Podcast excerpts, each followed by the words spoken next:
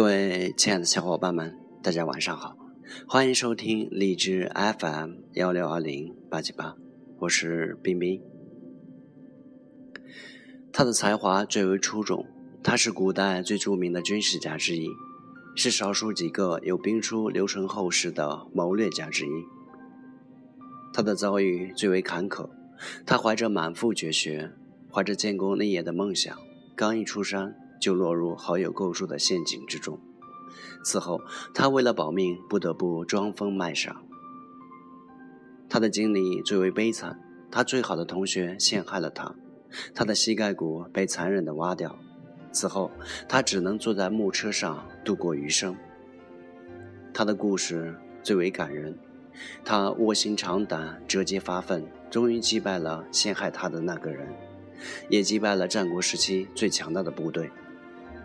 他的命运最为凄苦，他是一个残疾人，曾经遭受过病刑。他的名字没有流传于后世，后世也只能以这种刑罚来代替他的名字，他就是孙膑。战国时期有一个人的名字经常被提起，然而他的面目却总是模糊不清，他就是鬼谷子。关于他，人们只知道他有着决定战国命运的四个徒弟：孙膑、庞涓、苏秦、张仪。他隐藏在人迹罕至的深山之中，他是中国古代最重要却又最神秘的人物之一。最初，鬼谷子只带了两个徒弟，一个叫孙膑，一个叫庞涓。孙膑是鬼谷子的大徒弟。在孙膑和庞涓都学成下山之后，他又找了两个徒弟，苏秦和张仪。孙膑和庞涓在山中学习时，庞涓认为自己已经掌握了兵家绝学，急于扬名立万，就告辞下山；而孙膑则继续在山中跟着鬼谷子学习。传说，在这段时间里，鬼谷子把孙膑祖先所著的《孙子兵法》传授给他。这套兵法在古代是秘不示人的。当年战国时期最强盛的国家是魏国。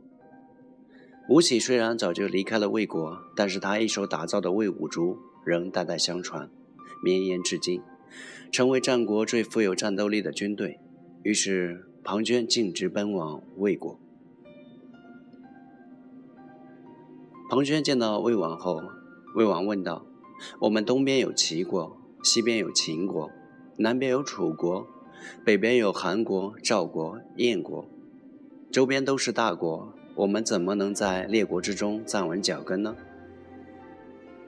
庞涓夸下海口：“大王要是让我做将军的话，我敢说，就是把他们灭了都不难，还用得着怕他们吗？要是办不到，我情愿受罚。”魏王很高兴，便拜庞涓为大将。此后，在不长的时间里，庞涓带着魏国军队打败了宋、鲁、魏、郑等各国军队，而且还打败了当时最为强大的齐国。人人都认为庞涓是当时最有才能的将领。然而，庞涓却有了一块心病，那就是孙膑。他知道孙膑的能力在他之上，如果孙膑下山，就会成为他最强有力的对手。于是庞涓决定诱骗孙膑下山，用诡计除掉孙膑。他给孙膑写了一封言辞恳切的信件，信中说自己在魏国受到重用，他已向魏王推荐了孙膑，恳请孙膑能和他一起辅佐魏王，建功立业。孙膑接到庞涓的信后，感念庞涓的举荐之恩。立刻打点行装，奔赴魏国。庞涓见到孙膑之后，表面上假意欢迎，盛情款待，私下却伪造书信，设计陷害孙膑。庞涓在魏王面前诋毁孙膑，说其私通齐国。魏王一气之下要处死孙膑。庞涓为了骗取孙膑所学的兵法，又假惺惺的以同学的名义向魏王求情。把死刑变成了病刑，挖去了孙膑的双膝盖骨，还在孙膑的脸上刺了字。孙膑无法行走，只能爬行，他成了一个废人。即使这样，庞涓仍然不放过孙膑，他命人把孙膑关了起来，逼迫孙膑把自己熟记的《孙子兵法》默写出来，写到一定的字数才给他饭吃。孙膑遭此奇耻大辱，还要把主上的《孙子兵法》写给庞涓，如果不写，就会被活活的饿死。孙膑万般无奈，只好装疯卖傻。他把刚写成的几篇兵书一片一片的烧毁，一会儿大哭，一会儿大笑，一会儿又做出各种傻相，不是唾沫横飞，就是张目乱叫。来人惊恐万状，急忙将此事告知庞涓。庞涓听说了这些，并不相信孙膑会疯，便叫人把他扔到猪圈去。又偷偷派人观察，孙膑披头散发地倒在猪圈里，弄得满身都是猪粪，甚至把猪粪塞到嘴里大嚼起来。庞涓认为孙膑是真疯了，看管也从此逐渐松懈下来。有一天，齐国派使者来到魏国，孙膑以刑徒的身份与齐使者相见，齐使者与孙膑交谈，大为惊异。这样一个绝世奇才，竟然被魏国残害到了如此悲惨的境地。齐使者秘密派人前往齐国，向齐国的边境大将田忌报告了情况。田忌得到消息后，便派人假扮孙膑，然后把真正的孙膑藏在柴草车中，昼夜兼程运回了齐国。孙膑来到齐国后，立即受到田忌的款待。田忌很欣赏孙膑的才能，也很同情他的不幸遭遇，招他为宾客，以礼相待。当时的齐国王公贵族们都很喜欢赛马，而且还经常在一起比赛，赌资高达千两黄金。他们是这样赛马的：他们把马按照上中下分为三等，每次比赛的时候，上等马对上等马，中等马对中等马。下等马对下等马，同一级别的马匹在一起比赛，决定出三个级别的第一名。如果三个级别或者两个级别的都获得第一名，马匹的主人就赢了，就获得了千两黄金。在一次比赛中，孙膑建议田忌用自己的下等马对对方的上等马，用中等马对对方的下等马，用上等马对对方的中等马。田忌于是采用了孙膑的建议，三局两胜，赢得了比赛。田忌由此对孙膑更加折服，并把他正式推荐给齐威王。齐威王同孙膑交谈，孙膑不卑不亢，从各个方面分析了战国的形势，指出了齐国和其他各国的优缺点，还谈到了如何用兵，如何练兵。齐威王从来没有遇到过这样的人才，也从来没有人能够如此条理分明地向他解剖战国的形势。齐威王相见恨晚，立刻拜孙膑为军师。公元前三百五十二年，魏王派庞涓为元帅，攻打赵国，为赵国都城邯郸。魏国是当年中原最强盛的国家，因为此前有吴起一手打造的魏武卒。魏武卒一代代采用吴起的训练方法进行训练，所以魏国始终是中原强国。邯郸守将连战连败，形势万分危急。赵成侯急忙派人火速前往齐国救援。齐威王自知唇亡齿寒的道理，答应救赵，拟拜孙膑为大将。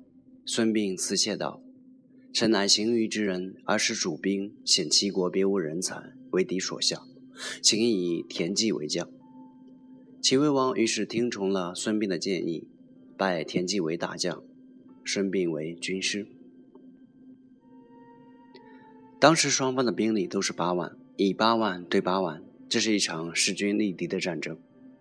出兵前，田忌与孙膑一起研究作战方针。田忌认为应该率军北上。直取邯郸，与魏军决一死战，以解赵魏。孙膑不赞成这种打法。孙膑认为魏武卒战斗力强悍，赵军与魏武卒不在一个等级上。如果现在长途跋涉去赵国，还没有走到邯郸，邯郸就已经被攻破了。邯郸一旦被攻破，庞涓带着魏武卒走进城中，依托城墙坚守，齐军人数不占优势，又如何能够攻下邯郸呢？孙膑的计策就是围魏救赵，攻打魏国，逼着魏军从赵国退兵。为了迷惑庞涓，使其无法把握齐军的真正意图，孙膑又对田忌说：“请将军先向南进攻魏国的平陵。”平陵这个地方城邑虽小，但管辖的范围却很大，人口众多，兵强马壮，是东阳这个地区的战略重镇，很难攻取。我准备用假象来迷惑敌人。我们去进攻平陵，途中必定经过魏国的石丘，我军的粮食补给道肯定会被魏军轻易切断。我们进攻平陵，就是为了向敌人显示我们不懂军机的假象。于是，田忌率齐军拔营，以急行军的速度直趋平陵。大军快到平陵时，田忌把孙膑请来问道：“现在该怎么办呢？”孙膑说：“你看军中诸大夫中，谁是不通晓军机的义勇之夫？”田忌不知其意，随口答道：“齐城、高唐两位大夫。齐城、高唐两位大夫可以。”孙膑说。请命令你所选的齐城、高唐两位大夫，各率所属部队，在平陵城邑的外围进行包围封锁，隐秘地从四面绕过环图，列好进攻平陵的阵势，并把阵势的薄弱易攻环节暴露给环图的魏军。田忌很是不解，孙膑望着田忌困惑的神情，进一步解释道：“环图是魏军的驻扎地。”我军的前锋要猛烈的进攻平陵，后续部队亦不断的增援。驻守在环图的魏军一定会攻击我军阵势后背的薄弱之处，这样两位大夫便可以被魏军击败了。田忌听完孙膑解释，如坠入无里烟云，疑惑地问道。我们此次出兵救援，应立刻平陵守敌，以壮军威，为什么反而故意败给魏军，示弱于敌呢？孙膑笑而未答，只是颇有些神秘地说了句：“将军依计而行就是了。”田忌心中虽有些不甚明了孙膑的意图，但深知孙膑的智谋，也不追问，下去布置去了。于是田忌将其为高唐的部队分为两路，直奔平陵。齐军将士们像蚂蚁一样攀登云梯，攻打守城魏军。协卓和环图两地的魏军果然从背后夹击齐军，齐城和高唐两位大夫在城邑的大道上大败而归。其后，将军田忌又把孙膑请来，问他道：“我军进攻平陵没有取胜，而损失了齐城、高唐两位大夫的部队。”在城邑的大道上吃了大败仗，下一步该怎么办呢？顺便回答：派出精装战车向西疾驶，攻占魏国大梁的郊外，激怒庞涓。庞涓听说大梁遭到攻打，一定会怒气冲冲地从赵国赶回来。齐军只用少部分兵力与庞涓交战，让庞涓误以为齐军不堪一击。田忌带着战车部队一路马不停蹄地赶往魏国都城大梁。魏国最为精锐的部队都被庞涓带去了赵国，次精锐的部队都部署在边境线上阻挡齐军。魏惠王无论如何也想不到，在边境线上战败的齐军会突然反戈一击，出现在大梁的郊外。魏惠王闭门坚守。田忌在城外擂鼓叫阵，尽管魏国都城大梁里留下的都是些老弱病残，但是田忌这点人马还是无法对大梁构成威胁，因为魏国都城高大巍峨，田忌一路奔驰而来的轻装战车部队根本无法攻占大梁，而田忌的目的也不是攻占大梁，他只是咋咋呼呼的叫嚣，让魏惠王和庞涓知道齐军已经攻到魏国大门口了，让庞涓赶快从赵国退兵。齐军继续向大梁驰进，至此，庞涓相信齐军不堪一击。魏国的二流部队先击败了齐军，现在自己带着最精锐的部队又击败了齐军，那么齐军又有什么可怕的呢？庞涓像一头瞎了眼的野猪，兴冲冲地撞进了孙膑设在桂林的包围圈。庞涓放弃了水深的辎重，昼夜不停的急行军，赶来与齐国决战。但他万万没有料到，攻击大梁的齐军仅仅是齐军的一部分，其主力早已在桂林埋伏妥当，以逸待劳，只等魏军钻进口袋。所以，庞涓一进入包围圈，战斗力相当旺盛的齐军，潮水般的从四面涌了过来。魏武卒再精锐，也已是人困马乏，体力不支，直杀的魏军丢盔弃甲，四处逃散，几乎全军覆灭。庞涓只带了少数残兵败将，逃出了重围。一年后，齐、宋、魏多国部队攻打魏国。在这次战役中，魏国联合韩国击败了三国部队。这次击败三国联军的战役结束后，魏惠王在冯泽召开诸侯大会，到会的诸侯国有十二个。冯泽在魏国大梁附近，东道主魏国在这次大会上出尽风头，他领着诸侯们朝拜周天子，又号令十二个国家联合起来，向西攻打秦国。此后，秦国害怕事态进一步扩大，不得不调整政策，向魏国示好。两年后，魏国以韩国当初没有参加冯泽之会为借口，兴兵攻打韩国，庞涓为师。在整个战国时期，韩国都是七行当中兵力最弱的国家，而此时的魏国是战国时期兵力最为雄厚的国家，各种从军人数达到四十万。另外还有二十万的预备役部队。战国末期，秦国全盛的时候也只有六十万军队，可见此时的魏国兵力是何等的雄厚。强大的魏国攻打韩国，弱小的韩国无法抵挡，就向东面的齐国求援。齐威王召集群臣议事，问是早就好还是晚就好。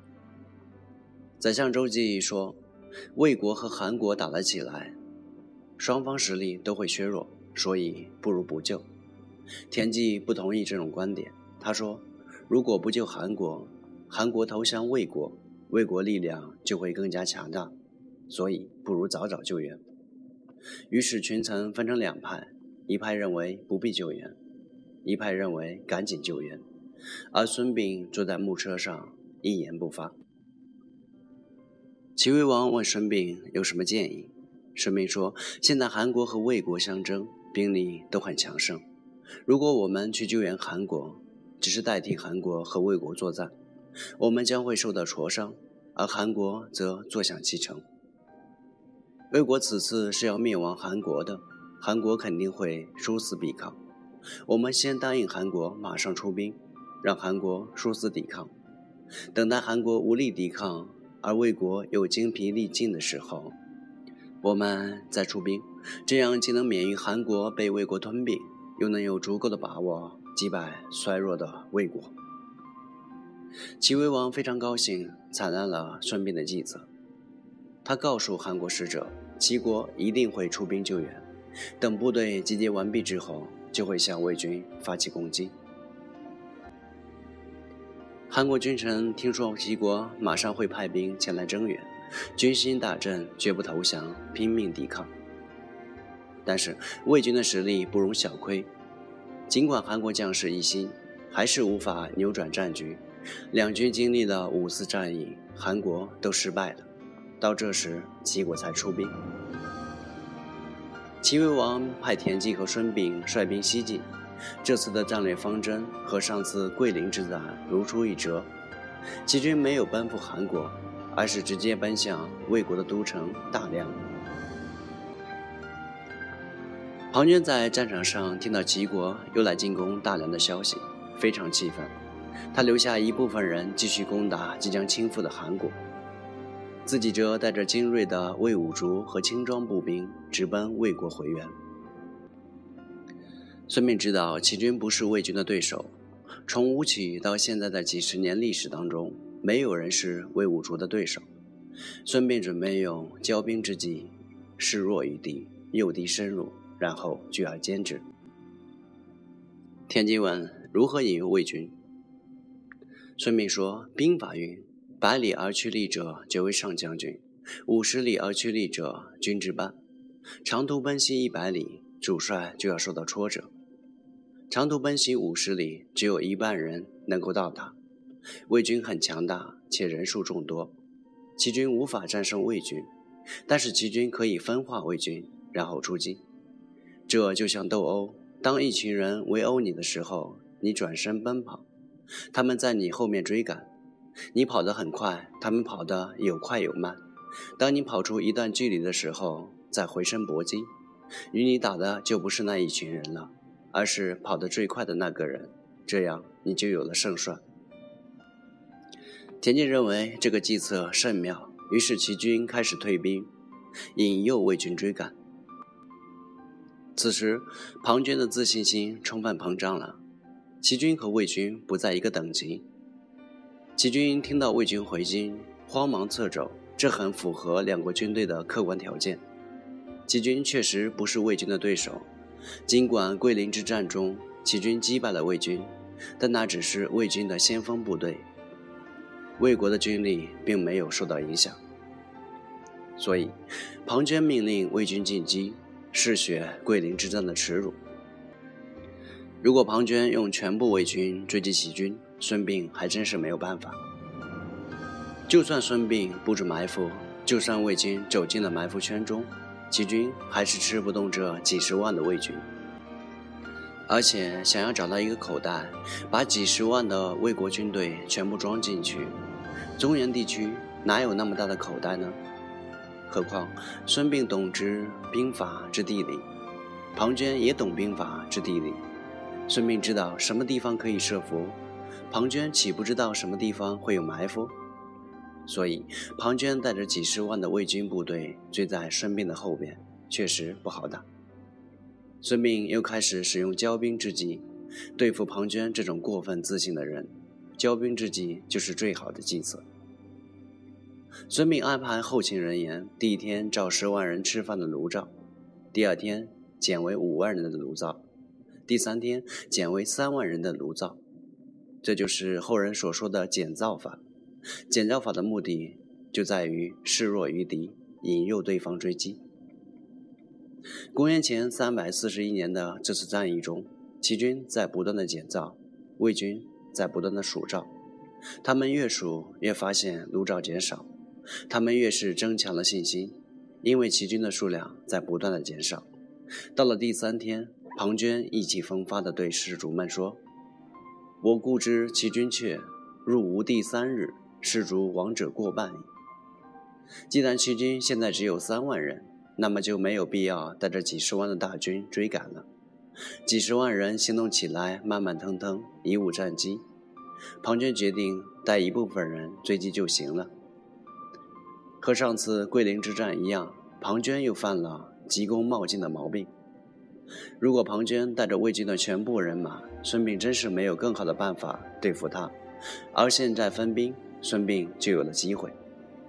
上次在桂林之战中，就是因为走得太快，一头撞进了孙膑的伏击圈；而这次还是因为走得太快，又撞进了孙膑的伏击圈。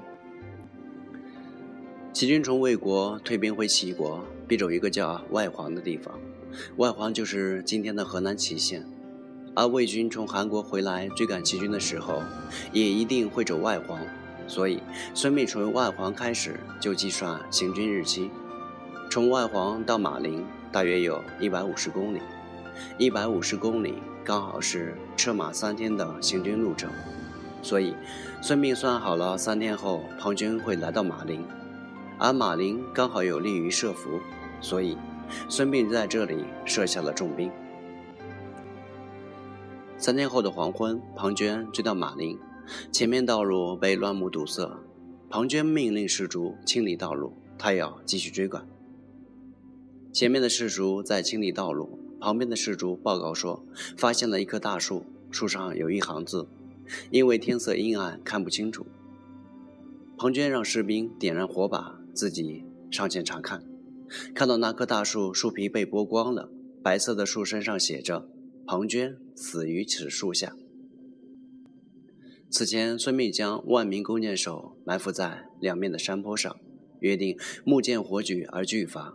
庞涓此时就站在火把之下，齐军弓箭手一齐射箭。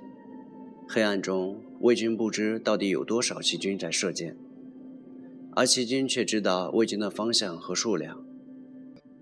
魏军死伤惨重，庞涓看到大势已去，就拔剑自刎，临死前说。